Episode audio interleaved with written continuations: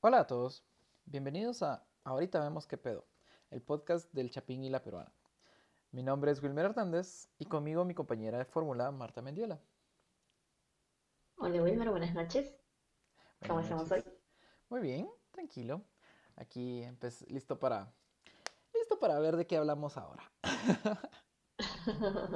No, no, sí, de hecho, yo también estoy bien emocionada por este tema, porque, bueno, haciendo ver un poco mención al episodio anterior, habíamos quedado que íbamos a hablar precisamente como que ah, de las carreras del futuro, Ujú, y realmente en la actualidad ya no es tan futuro, cada vez es más claro. presente, y creo que va a estar súper, súper interesante. Sí, no, y es, y es un sí, definitivamente.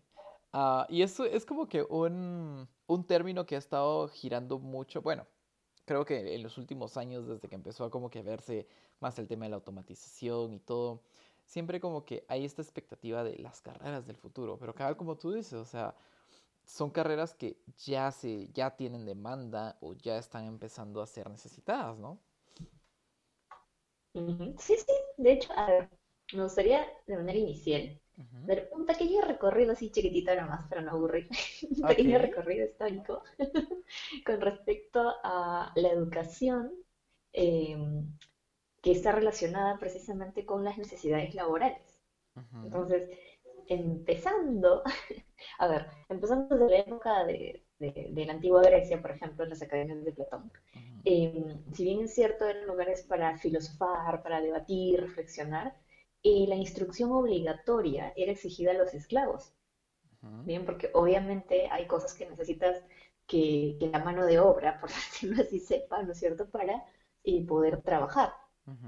Por otro lado, bueno, aquí sí hay como que un breve paréntesis por el tema de Carlomagno en específico, del Imperio Carolingio, en el cual él crea las primeras universidades, enfocándose en lo que es eh, matemáticas, eh, como que, eh, pero, pero su finalidad era más bien unificar al imperio. ¿ok? Entonces, esa función se la deriva a los clérigos, y de ahí sale este tema del concepto de la educación relacionada con la iglesia. ¿cierto? De, los famosos este, colegios católicos, ¿no? Porque sí, obviamente dentro de la educación siempre ha habido como que cierto respeto a los colegios católicos, Ujú. imagínate que viene desde, desde tan antes, ¿no? Eh, luego, y creo que esto es lo más tangible, Ujú, en la revolución industrial, ujú, ¿cierto? En el cual eh, preparaban a las personas para trabajar en las fábricas. Claro. Esto obviamente en su momento fue impulsado por eh, los millonarios empresarios de ese tiempo, Del Carnegie, eh, J. P. Morgan, Rockefeller, Henry Ford, en el cual ellos a través de sus fundaciones preparaban a su mano de obra futura, o sea, los hijos de sus trabajadores.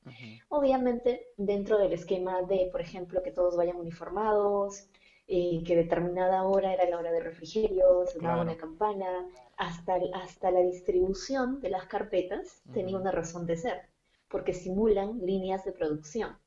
Entonces, imagínate ese concepto tan antiguo del siglo eh, XVIII Claro. que de hecho hasta hace muy poco, o mejor dicho, hasta ahorita, sí, incluso en las escuelas públicas, de, Sí. los países de como los maestros, pero, No, y, de hecho pero, uno, uno se imagina el, el- el clásico ah, reloj pegado en la entrada de la pared donde tienes que agarrar tu tarjeta y tienes que hacer literalmente un hoyo físico en la tarjeta para marcar que llegaste a cierta hora.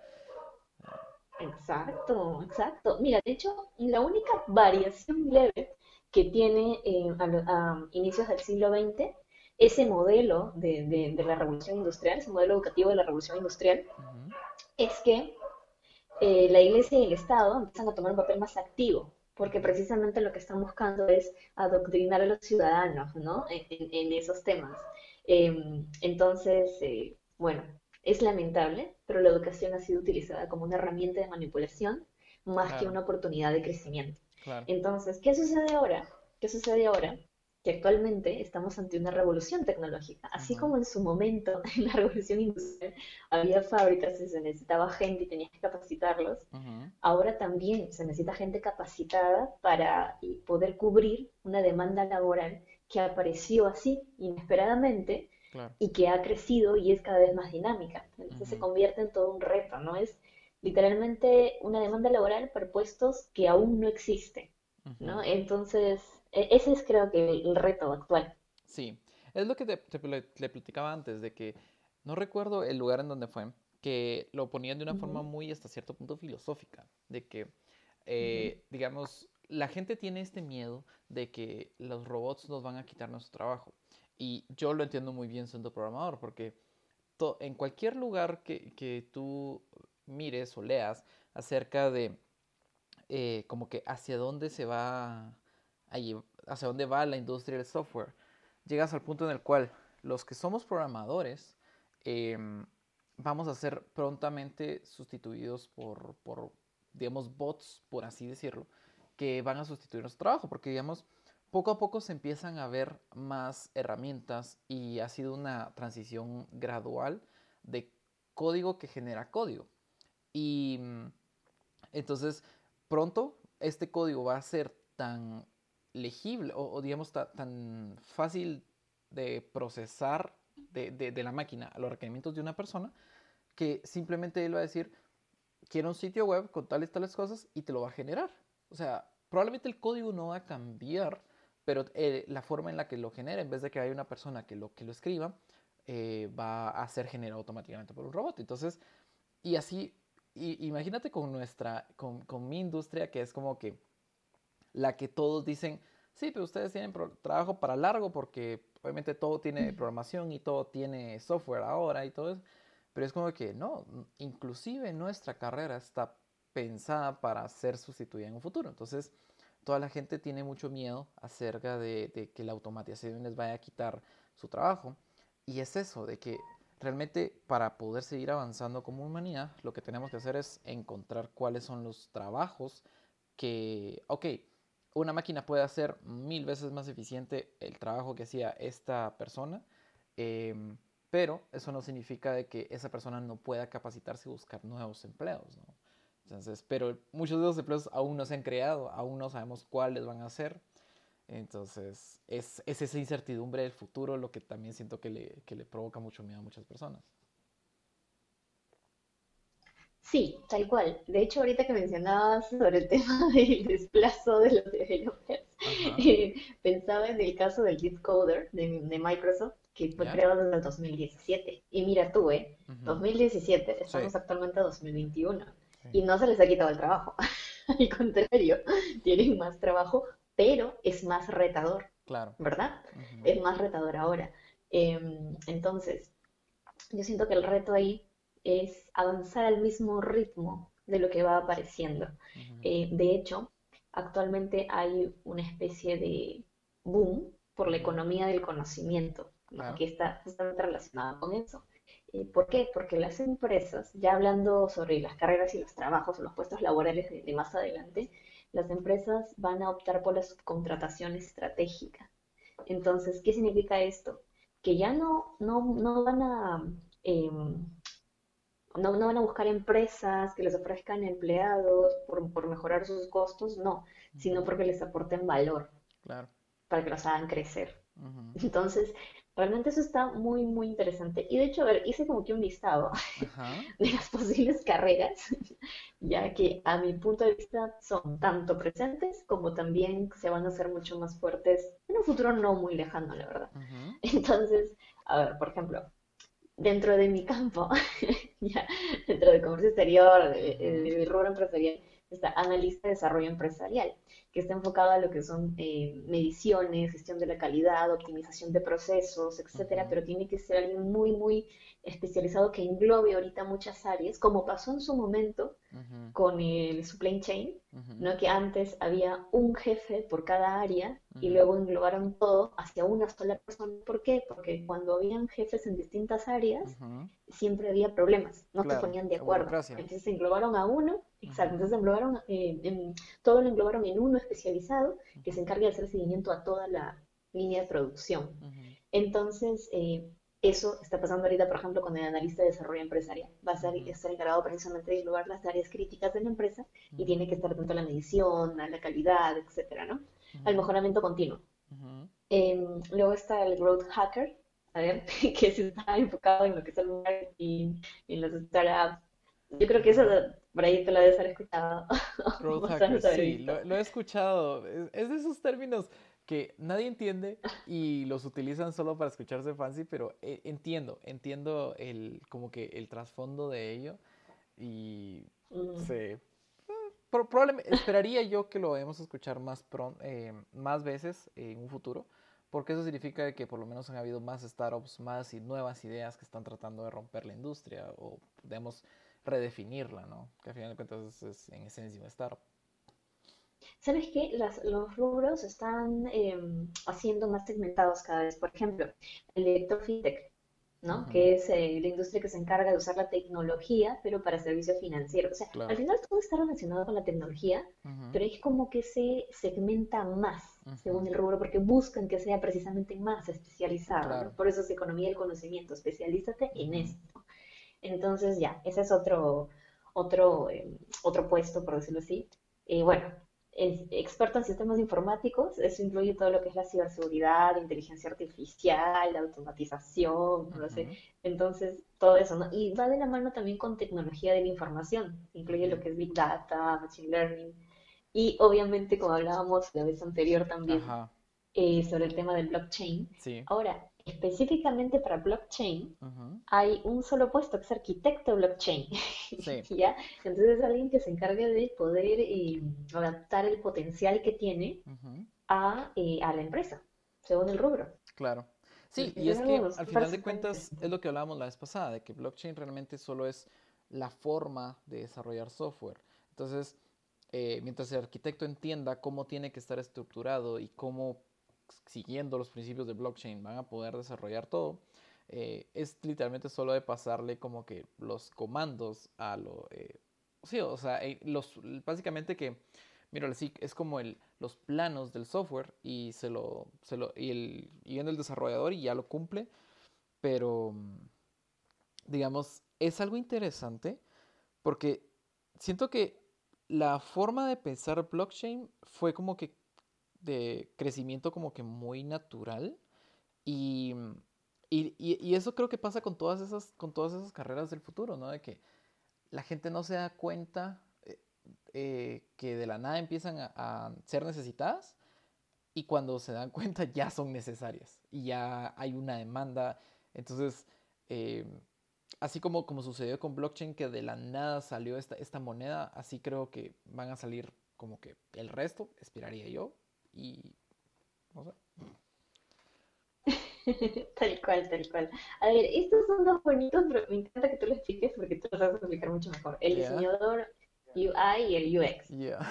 Ay, me encanta. Sí, sí, el diseñador UI UX es algo que, que de hecho, uh, ¿sabes? Yo me recuerdo que ya por el 2003, eh, 2003, perdón, que estoy hablando, 2013, eh, yo estaba trabajando para una empresa que, que hacía sitios web para para muchos, eh, muchas empresas. Em, y ellos empezaban a tirar mucho el tema de UI UX. Entonces, pero, pero digamos, hasta ese entonces yo solo conocía diseño, los diseñadores, los que hacían los diseños de las páginas web o diseñador web, pero no había escuchado ese término. Para mí era como que, ay Dios, ¿para qué le ponen palabras tan fancies para algo tan, sencillo? Sí, exacto. Es como, eh, es necesariamente, innecesariamente confuso. Pero eh, después yo una, tuve una gran amiga mía que era, por primera vez conocí a alguien que era especialista en UX. Y es que, ok, entonces para mí UI era el diseño y UX era una, algo que se sacaron del aire. Pero cuando encontré a alguien que era especialista en UX, yo, ok, entonces sí tiene algo que ver. Y platicaba mucho con esta amiga y me explicaba como que ella tenía que pensar, ponerse en los zapatos del usuario y pensar cómo sería más fácil que ella entendiera, eh, que, el usuario entendiera un, sitio o una aplicación, cómo guiar la mente y cómo guiar la vista de tu usuario para que te llegue, eh, para que sus pasos sean ordenados y entendibles para llegar al punto de acción que a ti como empresa te conviene. Y ya cuando tienes todo ese esqueleto, ya dices, ok, entonces diseñador UI, ponelo bonito. Obviamente, mucho, si, si escucha algún diseñador me va a querer odiar porque me, me, va a odiar porque odian esa frase de ponerlo bonito. Obviamente hay mucho que va mucho conocimiento más allá de ponerlo bonito. es psicología de colores, un montón de cosas. Pero al final de cuentas, eh, me, me, pareció muy curioso cómo se fue separando esas especializaciones de uno, cómo se ve y el otro, cómo se siente. Y al final de cuentas estás hablando del mismo software, pero va evolucionando como que las necesidades, ¿no? Sí, exacto. Eh, de hecho, es bastante, bastante interesante cómo se vuelve complementario. Eh, y, y, bueno, claro, como tú dices, no solamente ahora eh, aplicado a los temas de, páginas web, sino incluso, por ejemplo, he visto que solicitan diseñadores de experiencia de usuario para, por ejemplo, financieras, incluso hasta hospital, bueno, no sé, temas de salud. Entonces sí, está, está también dentro de todo, ¿no? Entonces, es, bueno, es increíble y genial. sí se entendió. Ahora, eh, por otro lado, a ver, pasando a, otro, a otro, a la vieja confiable de las carreras, las ingenierías. Sí. Dentro de las que se especula que van a ser más demandadas, o a las que ya se, ve que van a ser más demandadas, la nuclear, la aeronáutica, robótica y ambiental. Y obviamente, pues, el mundo eh, está girando, pues está, está yéndose encaminado em, a, a, experiencias nuevas, como por ejemplo, ¿no? Ya estamos ahí en este Team Branson, Team Besos, quién se va primero al espacio.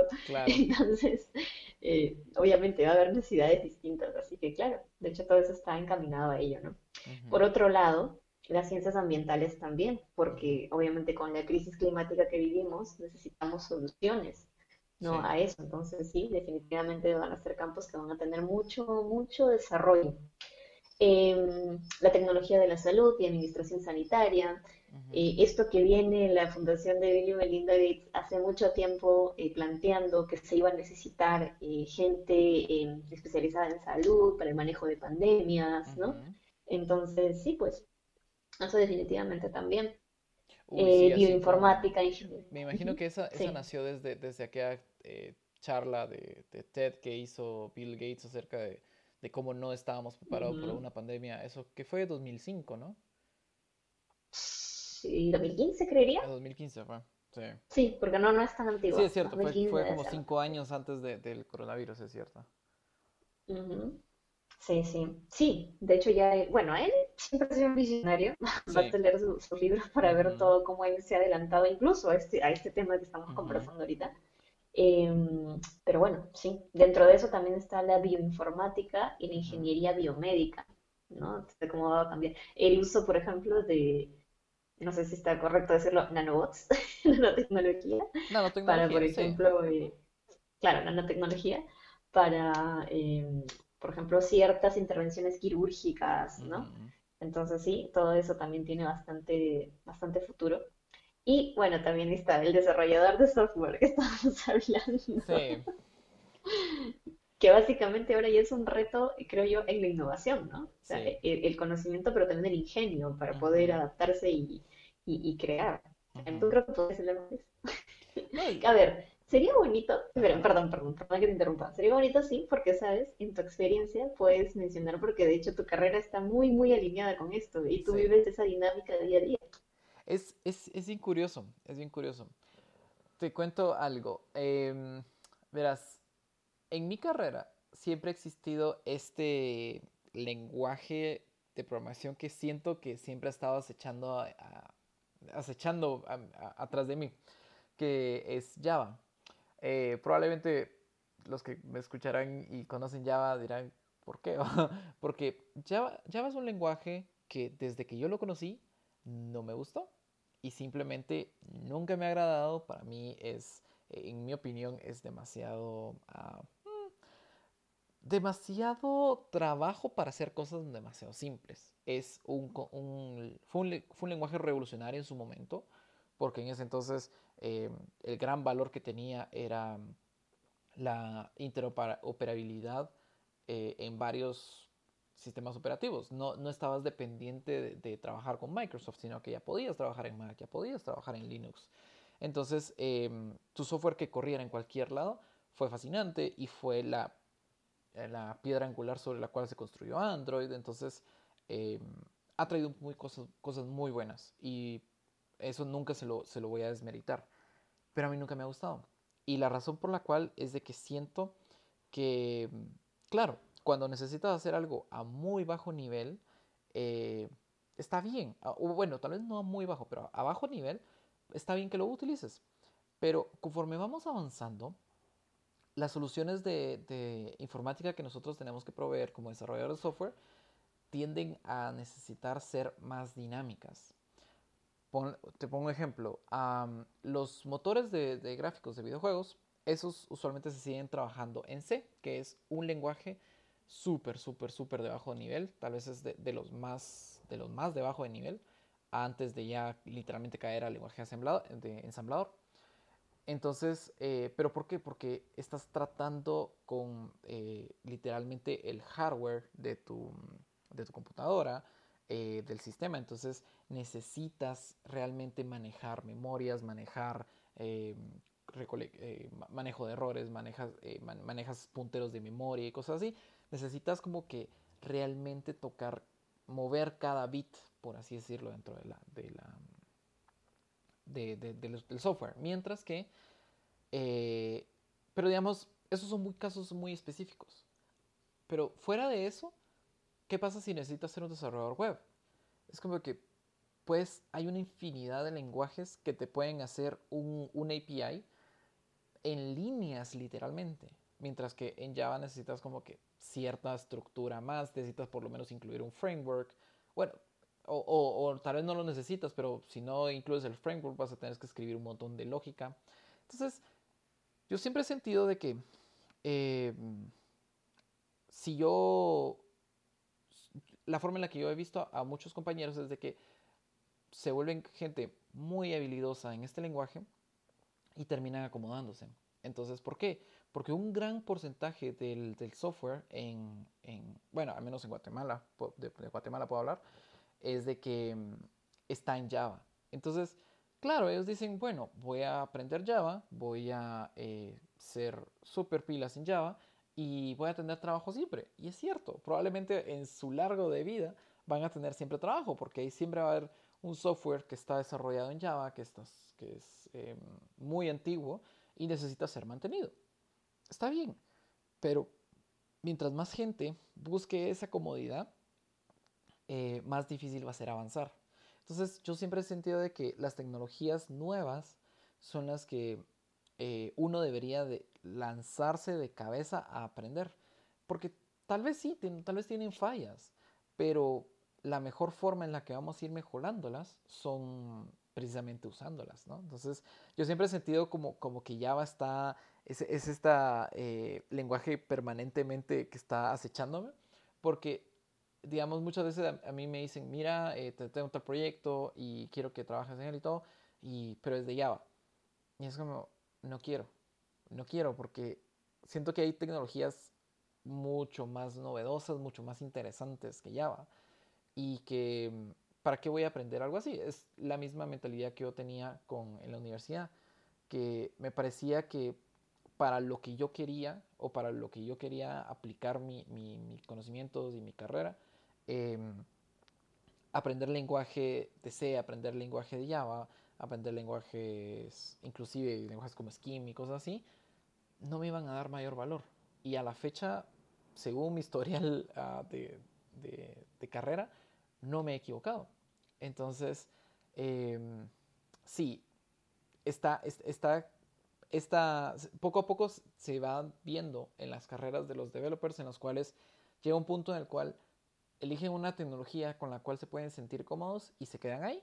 Y es algo muy, muy común y no digo que esté mal, pero siempre hay como esa separación, ¿no? Los que siempre quieren estar súper a la vanguardia y probar lo último y todo, pero es, tiene sus, tiene sus ah, desventajas porque tienes usualmente un poco más de, tienes mercado reducido, muchísimo más reducido.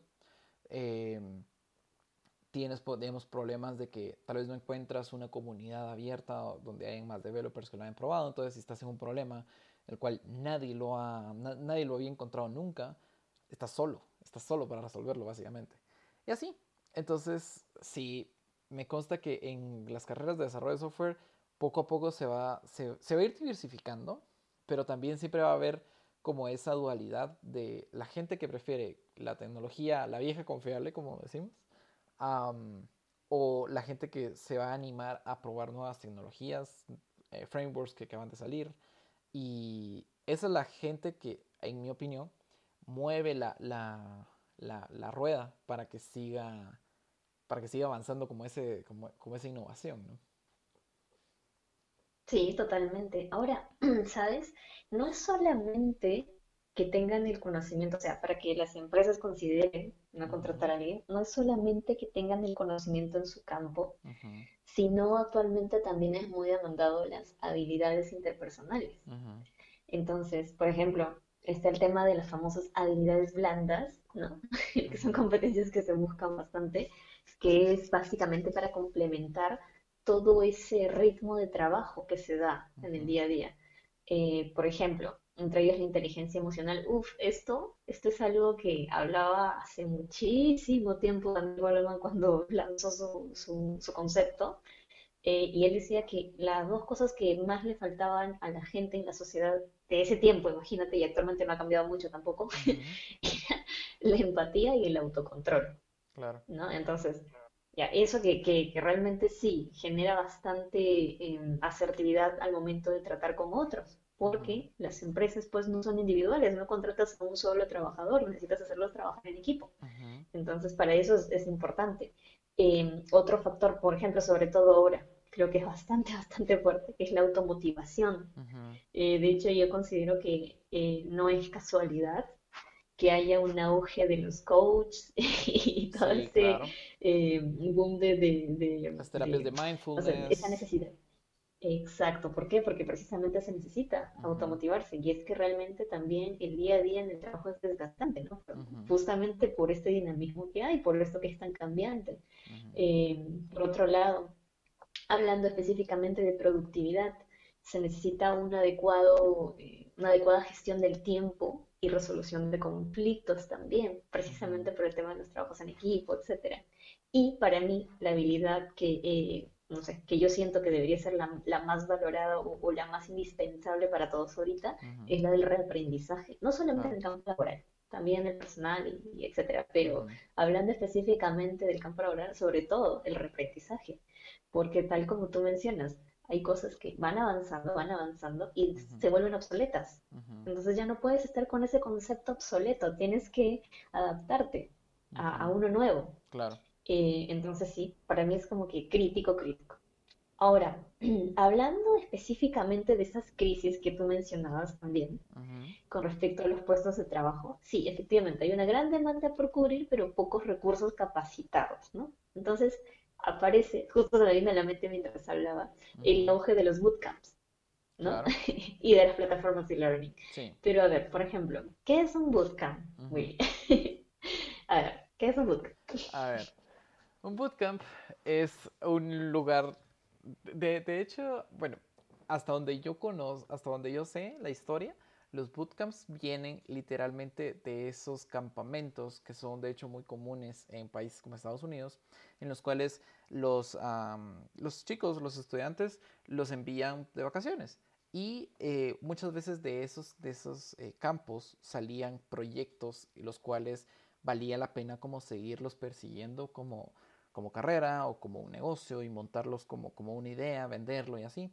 Entonces, un bootcamp es como literalmente esa, esa filosofía de va a ser un campamento en el cual vamos a darle boot, vamos a darle inicio a algo o una idea para que empiece y se desarrolle. Exacto. Y ahorita, justamente como te decía, hay un mundo de ellos precisamente por la necesidad. Em, a ver, uno de los uno de los conocidos aquí, por ejemplo, Coding Dojo. Ah, algo importante. A mí me gusta este tema de los bootcamps porque te capacitan en un corto tiempo, entre 6 u 8 meses, y a su vez están ya asociados con empresas que están buscando gente capacitada.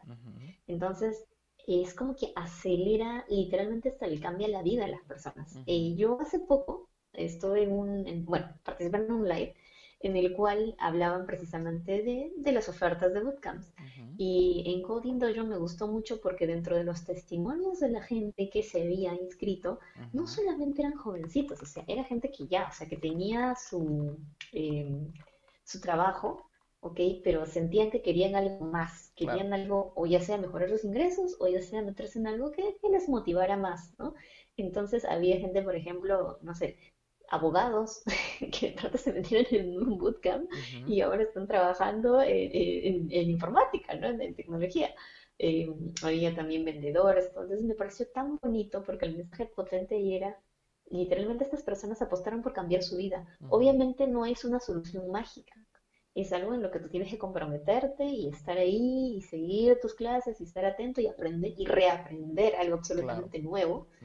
Eh, pero sí, me, me, parece genial. Otro, otro muy conocido aquí en Perú es el de Laboratoria, que está enfocado en la capacitación de mujeres, de mujeres de bajos recursos, eh, generalmente, para que puedan tener la oportunidad de ingresar al mundo de la, tecnología, que siempre, bueno, ha sido visto como que un lugar mm, primordialmente de hombres. Entonces busca, busca justamente ahí, apoyar un poco en la equidad, me parece genial. Por otro lado, a ver, las plataformas e-learning, como por ejemplo, uff, esas sí han tenido un, increíble, ¿no? Doméstica, Creana, eh, no sé, Coursera. Sí. Eh, bueno, varios. Em, y algo en lo que yo pensaba es en el caso, por ejemplo, de, la Universidad Tecnológica, que en Perú, de Ingeniería y Tecnología en Perú, em, que apuesta, bueno, yo le llamo vocación híbrida, no sé si ese término será el correcto, pero precisamente está eh, dentro de su formato tradicional, se está aliando con plataformas e-learning. De hecho, ellos están aliados con Creana, entonces, en las cuales ofrecen estos cursos eh, también de corto tiempo, de cuatro meses, seis meses, pero que al terminar, y obviamente tú pasar los exámenes ¿no? y todo, eh, te brindan la certificación avalada por la universidad.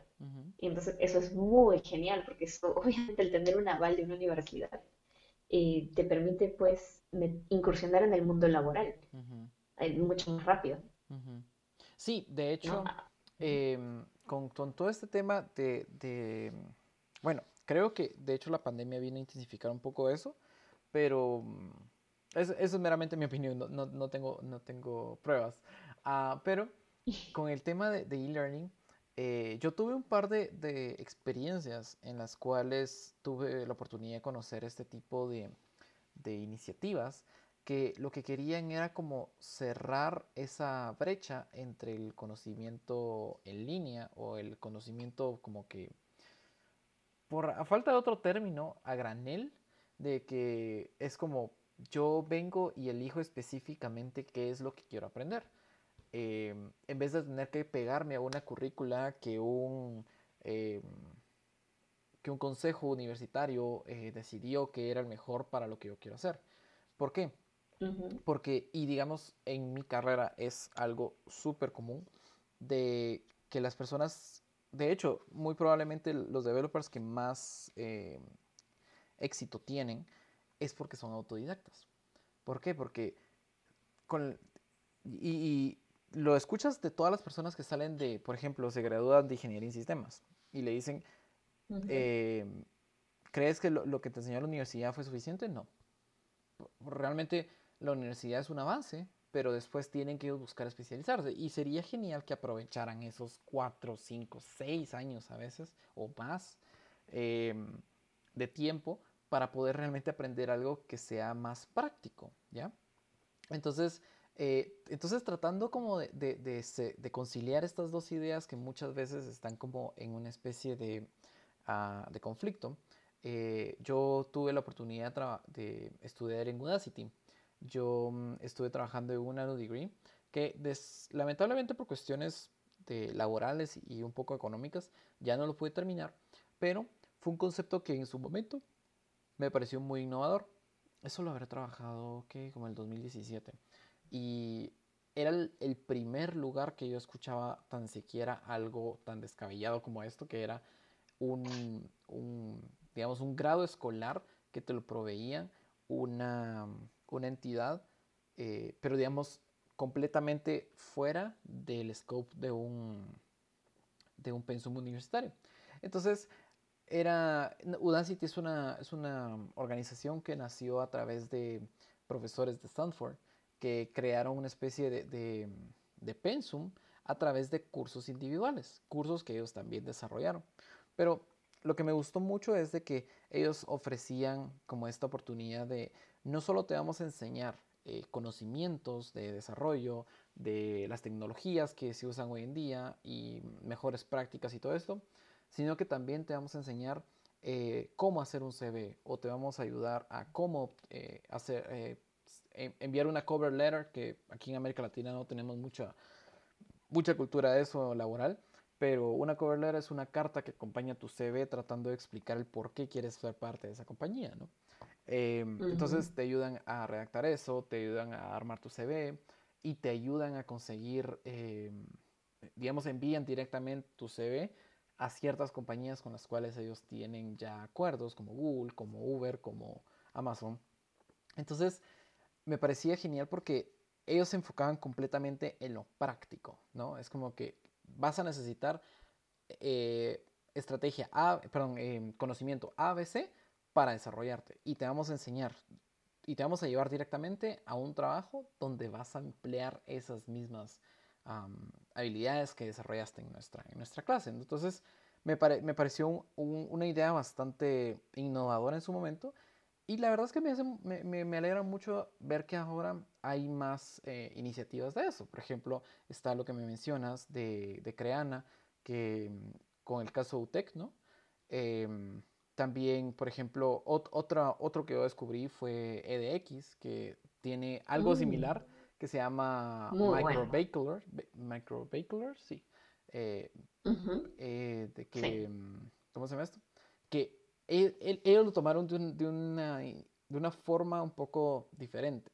Porque, como te digo, al final de cuentas son estas dos ideas de la universidad y, la, la, educación autoimpartida que están tratando de, de converger, ¿no? Entonces, digamos, mientras que Udacity es muy del lado de, autoconocimiento o autoaprendizaje, perdón, EDX eh, e es más de lado universitario complementando con esto, ¿no? Porque, digamos, tú te puedes inscribir a EDX a un microbacular y mm, eh, puedes obtener créditos universitarios que valen en una universidad de Estados Unidos, ¿no? Entonces te lo venden como que con la intención de que, de que es más barato inclusive que las universidades de Estados Unidos. Y, mm, y siempre le agregan como es ese valor extra de y te vamos a ayudar a, a, conseguir una entrevista o a, que te vaya bien en la entrevista, ¿no? Entonces, pero es eso, ¿no? De que están tratando de converger la idea de, ok, vas a tener algo que te, que te respalde tu conocimiento, pero al mismo tiempo vas a tener conocimientos prácticos que te pueden servir el mismo día que entras a trabajar. No tienes que ir a conseguirlos en otro lado, ¿no? Sí, sí. Y de hecho a mí me encanta porque en EDX precisamente eh, tienen unos super cursos bastante actualizados, o sea, son realmente es bastante, bastante em, interesante. y te dan la opción, ¿no? Tú puedes tomar el curso gratis, por decirlo así, gratis. Pero si tú quieres que se te avale ese conocimiento, como dices tú, no que te sume créditos, obviamente ahí recién haces un pago, pero aún así, realmente a mi punto de vista es bastante, bastante económico. Realmente es bastante, bastante económico. Es una gran opción. Sí. Em, a ver, otro, otro que, conozcas por ahí, aparte de esos que hemos mencionado. Bueno, eh, ah, hay, un, hay un punto que quería mencionar acerca de eso, porque digamos, estando esta, esta como colisión de ideas que te menciono, o de la, o aparente colisión de ideas de la eh, estudias eh, la educación normal de la universitaria, versus como que ser autodidacta y aprenderlo por tu propia cuenta, conocimientos más prácticos. Eh, hay un caso especial que está Platzi. Que Platzi, em, bueno, la verdad es que el, el creador de Platzi, ah, solo recuerdo que es apellido Vega, Em, me, gustó mucho su, iniciativa porque al inicio él empezó como que vamos a, darle cursos, pero enfocando mucho en, América Latina. Entonces, él tiene, él tiene la idea de que, eh, como esa filosofía, de que ser autodidacta no solo debería de estar completamente separado de la universidad, sino que deberían de ser ambas válidas.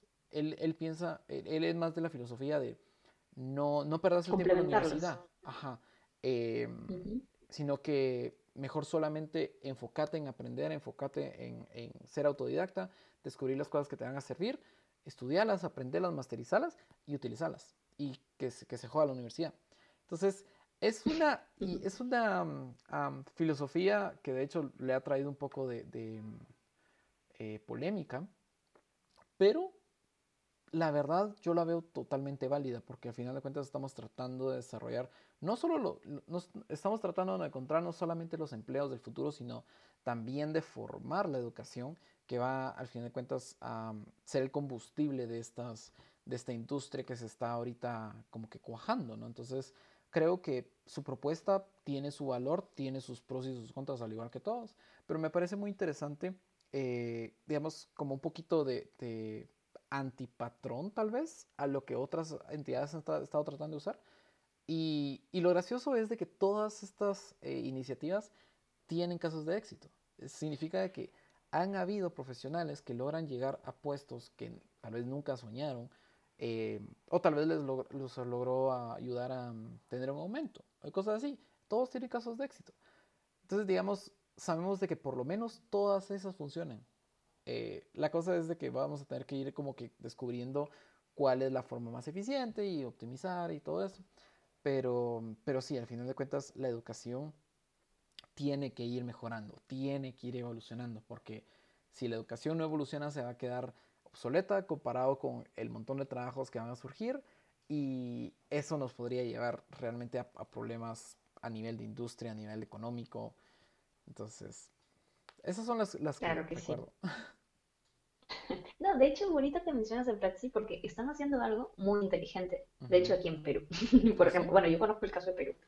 Em, ellos se aliaron con el gobierno para ofrecer a emprendedores cursos gratuitos cursos completos gratuitos enfocados, por ejemplo, en desarrollo de software, en marketing digital, pero así ya, obviamente, como cursos completitos y actualizados. Entonces, es bastante interesante. A mí me parece muy capo que, que sea alguien con los gobiernos, porque sobre todo en el tema de Perú, pues aquí sí te lo mencioné, creo que la vez anterior hay una alta... Eh, cantidad de emprendedores, de empresas. Yo creo que Perú es uno de, no, no, no, recuerdo bien el ranking, pero está dentro de los cinco primeros que tienen más empresarios en el mundo. Y es precisamente eso. Entonces, es muy, muy, muy inteligente esa jugada, esa alianza. Em, pero sí, como dices tú, ¿no? Se va creando también eh, crisis de no haber eh, tomado atención a esta necesidad antes. Y mucho tiene que ver, efectivamente, se inicia con el modelo educativo. Eh, hablando de noticias, por ejemplo, relacionadas a las crisis laborales, tenemos el tema de, Estados Unidos. No, sé si te, comenté esto, creo así a medio broma, pero realmente era verdad, que los McDonald's de Estados Unidos estaban ofreciendo a los new hires oh, eh, unos iPhones. Exacto, ¿y es por qué? Porque la gente no quería ir a trabajar. ¿Y a qué se debía esto? Que por la pandemia, bueno, cuando entró Biden, ¿no? Em, empezó a aplicar ese tema de bonos, ¿no? De, soporte, bonos de soporte económico.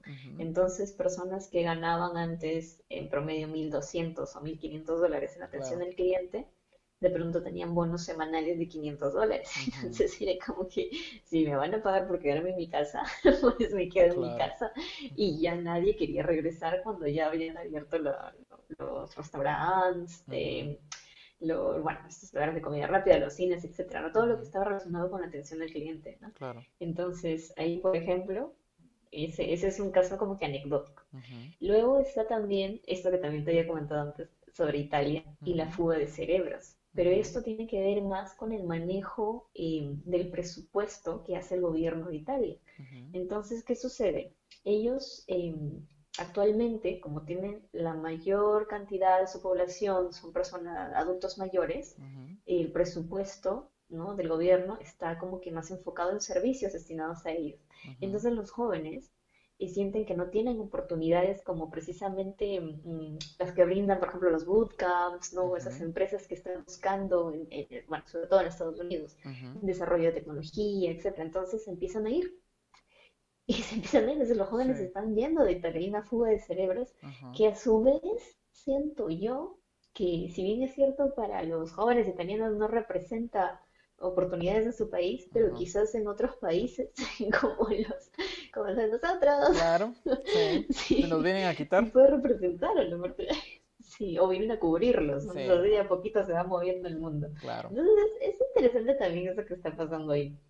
Eh, y por otro lado, el caso del Talent Boost de Finlandia, que está buscando desesperadamente eh, eh, precisamente profesionales para que trabajen porque tienen una población demasiado, demasiado mayor, demasiado envejecida, entonces no hay mano de obra, no hay mano de obra joven y necesitan que vayan profesionales allá. Entonces están haciendo una campaña bastante intensa, sobre todo estos últimos meses, para que puedan ir profesionales a, desarrollarse ahí, tanto a estudiar como a trabajar, ¿no? Claro. Entonces sí, eso se convierte de pronto en una, en una, bueno, como en toda crisis, ¿no? También se generan oportunidades, no, no solamente todo es malo.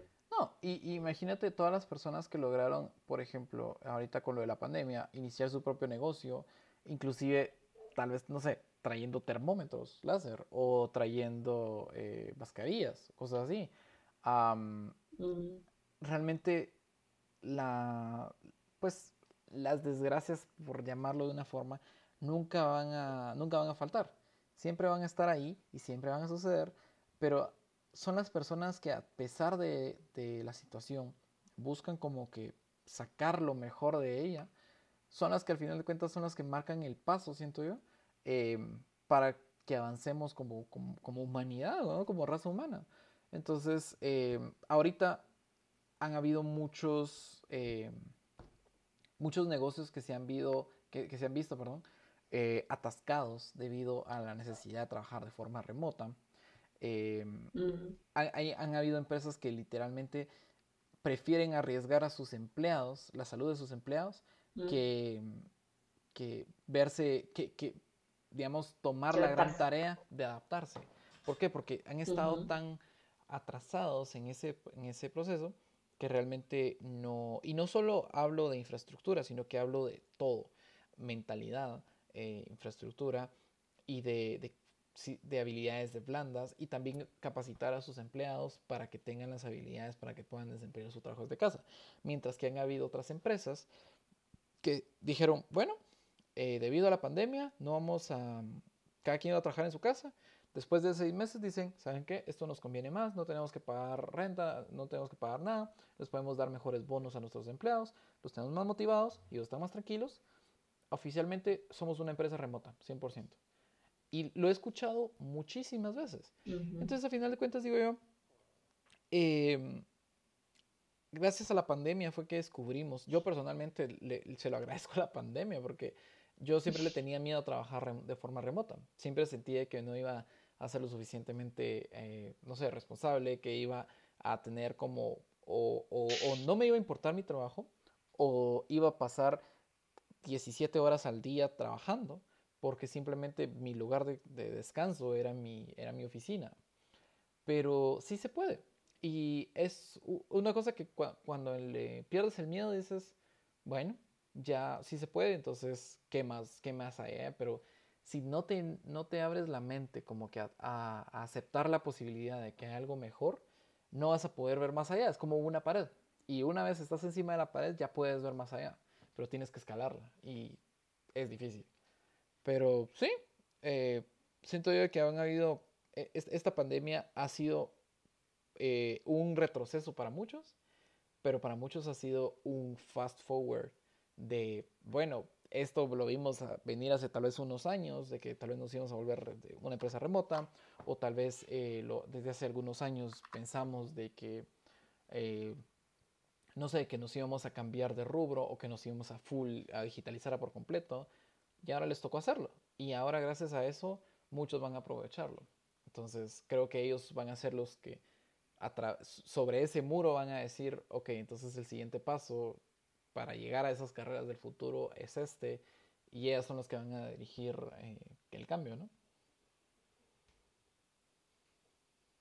Sí, definitivamente. O sea, como te mencionaba, no es un proceso de aprendizaje. Y para mí, de hecho, la segunda habilidad que dije yo que es súper necesaria es la adaptabilidad. Sí. No solamente el reaprendizaje, sino también la adaptabilidad.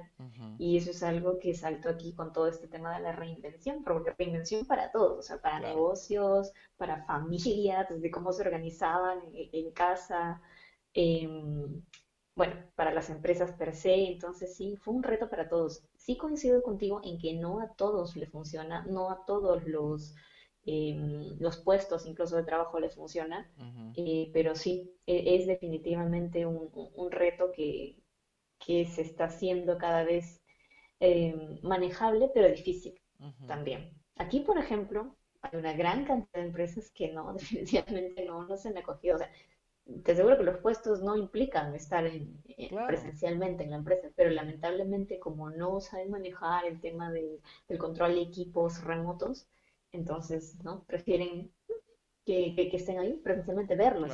Y lamentablemente aún hay, aún existen jefes que si no te ven estresado o solamente mirando tu pantalla, piensan que, no estás trabajando. Y es, y es triste porque no debería ser así. O sea, tu trabajo para ser... Eh, productivo no debería, no, no, significa que te tengas que estresar, significa que tiene que motivarte, ¿no? Porque es la motivación lo que te lleva a ser productivo. Y de hecho, a ver, me gustaría mencionar una frase de Anatole France que me encanta mucho, mucho, porque dice, bueno, ahí dice esto, ¿no? Que para digerir el conocimiento es necesario devorarlo con apetito. O sea, ¿a qué voy con esto? ¿Qué tiene que ver con, lo que estamos hablando? por ejemplo, si yo soy un jovencito y estoy escuchando cierto podcast en el que están como que haciendo un listado de las carreras del futuro y, que, y cuánto potencial tiene y que se gana bien y todo eso, y es como que, ah, entonces me voy a meter, no sé, pues, a hacer este, a estudiar bioinformática porque me parece que eso es el futuro y eso me va a dar dinero. Claro. Y precisamente hay que tener el apetito de conocimiento para que te funcione, ¿no? Entonces, no es, me meto a esto y me voy a hacer millonario. No, no funciona así. Yo creo que encuentras tu lugar cuando precisamente te sientes que estás en el lugar correcto, que estás aprendiendo lo que quieres aprender, algo que te alimenta, ¿no? Em, y por otro lado, en el caso de las empresas, creo que yo consideraría que a estas alturas ya deberían tener claro lo obligatorio que es darles un acompañamiento eh, psicológico a sus trabajadores, sobre todo por todo lo que hemos pasado y por lo que también representa este dinamismo. O sea, sí, sí representa un estrés constante. Claro. Entonces, yo creería y esperaría que, puedan ver eso también, ¿no? Las empresas, lo importante que es. De hecho, curiosamente, alguien que, que está siendo un poco, tal vez, disruptor en ese lado, curiosamente es México. Porque un amigo mío me estaba contando de que ahora en México está esta... Mm, eh, no estoy seguro si es que es como una especie de ley, pero a las empresas se les eh, exige de cierta forma de que le den a todos sus empleados acompañamiento psicológico, sea a través de terapia o talleres de mindfulness o cosas así, porque es que específica y en especial ahorita con todo el estrés de la pandemia y todo ese, ese riesgo y esa, todas esas cosas que, que mantiene tu mente y obviamente muchas personas se, cambiaron a trabajar de forma remota sin tener exactamente un buen balance de vida-trabajo y no saben cómo tenerlo. Entonces también necesito un poco de apoyo en ese sentido y cosas así. Entonces creo que ah, como, como decimos, como, como vimos hoy, pues eh, vamos poco a poco viendo cuáles son esos nombres que salen avantes diciendo no, pero yo creo que las cosas no deberían de ser así. Y ellos lo aplican y empiezas a ver esos buenos resultados. Y creo que yo, yo soy de la idea de que las buenas ideas deberían de ser tan contagiosas como el COVID. Deberían de esparcirse de la misma forma. Porque al final de cuentas, si miramos que alguien hace algo bueno y decimos, no, pero él que lo haga como yo quiera, yo me conozco mis métodos y todo, estamos siendo, estamos dejando que esa idea muera. Entonces, si miramos una buena idea, repliquémosla. Si miramos, alguien nos da un buen consejo, probémoslo. Porque al final de cuentas, si nos quedamos estancados, vamos a quedarnos estancados por mucho tiempo y pues todos estamos en este barco que es llevar el mundo, tratar de no llevarlo a que se vaya a quemar al sol. Qué buena. Coincido contigo. Creo que lo que más urge difundir es la colaboración en vez de la competencia. Lamentablemente, por muchos años hemos sido una sociedad de competencia y eso es lo que nos ha llevado a dividirnos tanto.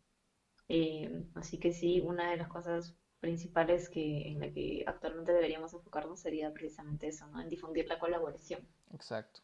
Sí, creo que solo así vamos a, llegar a pues llevarnos juntos a, este futuro que todos le tenemos miedo, pero algunos también están súper ansiosos de que suceda. Entonces, creo que mientras no, tal vez va a sonar como mensaje de campaña política, pero creo que juntos podemos, ¿no? Conciencia, mensaje la conciencia. Sí.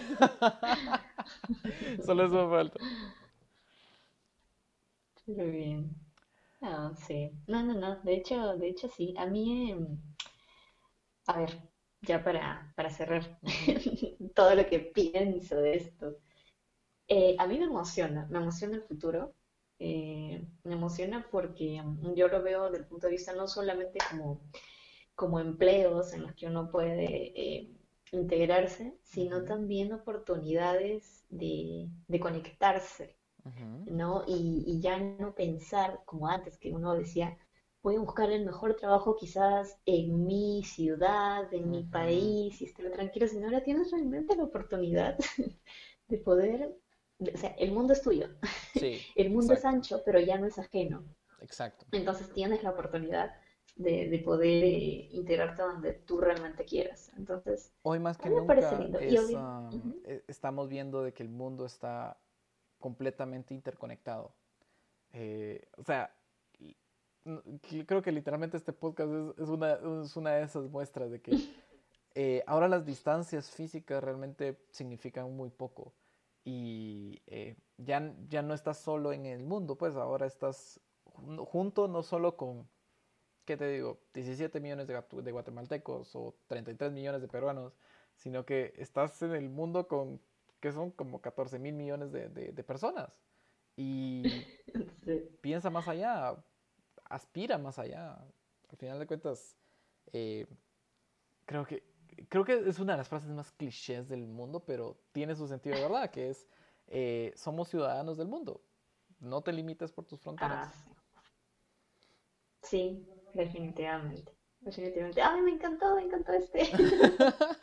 me, me, encantó, me encantó hablar de esto, como te digo, ¿no? Porque precisamente es eso, o sea, te invita a, abrir tu mente hacia el futuro. Claro. Y poderlo recibir, como te digo, es un futuro que está cada vez mucho más presente. Exacto. Y sea lo que sea que traiga el, el futuro, pues solo hay que decirse, ahorita vemos qué pedo. literal, literal. ok. Bueno, um, esa ha sido la, charla de hoy. Ah, como siempre, Marta, un gusto y nos vemos la próxima, en la próxima edición. Sí, así es. Un gusto completamente. Buenas noches a todos. Buenas noches.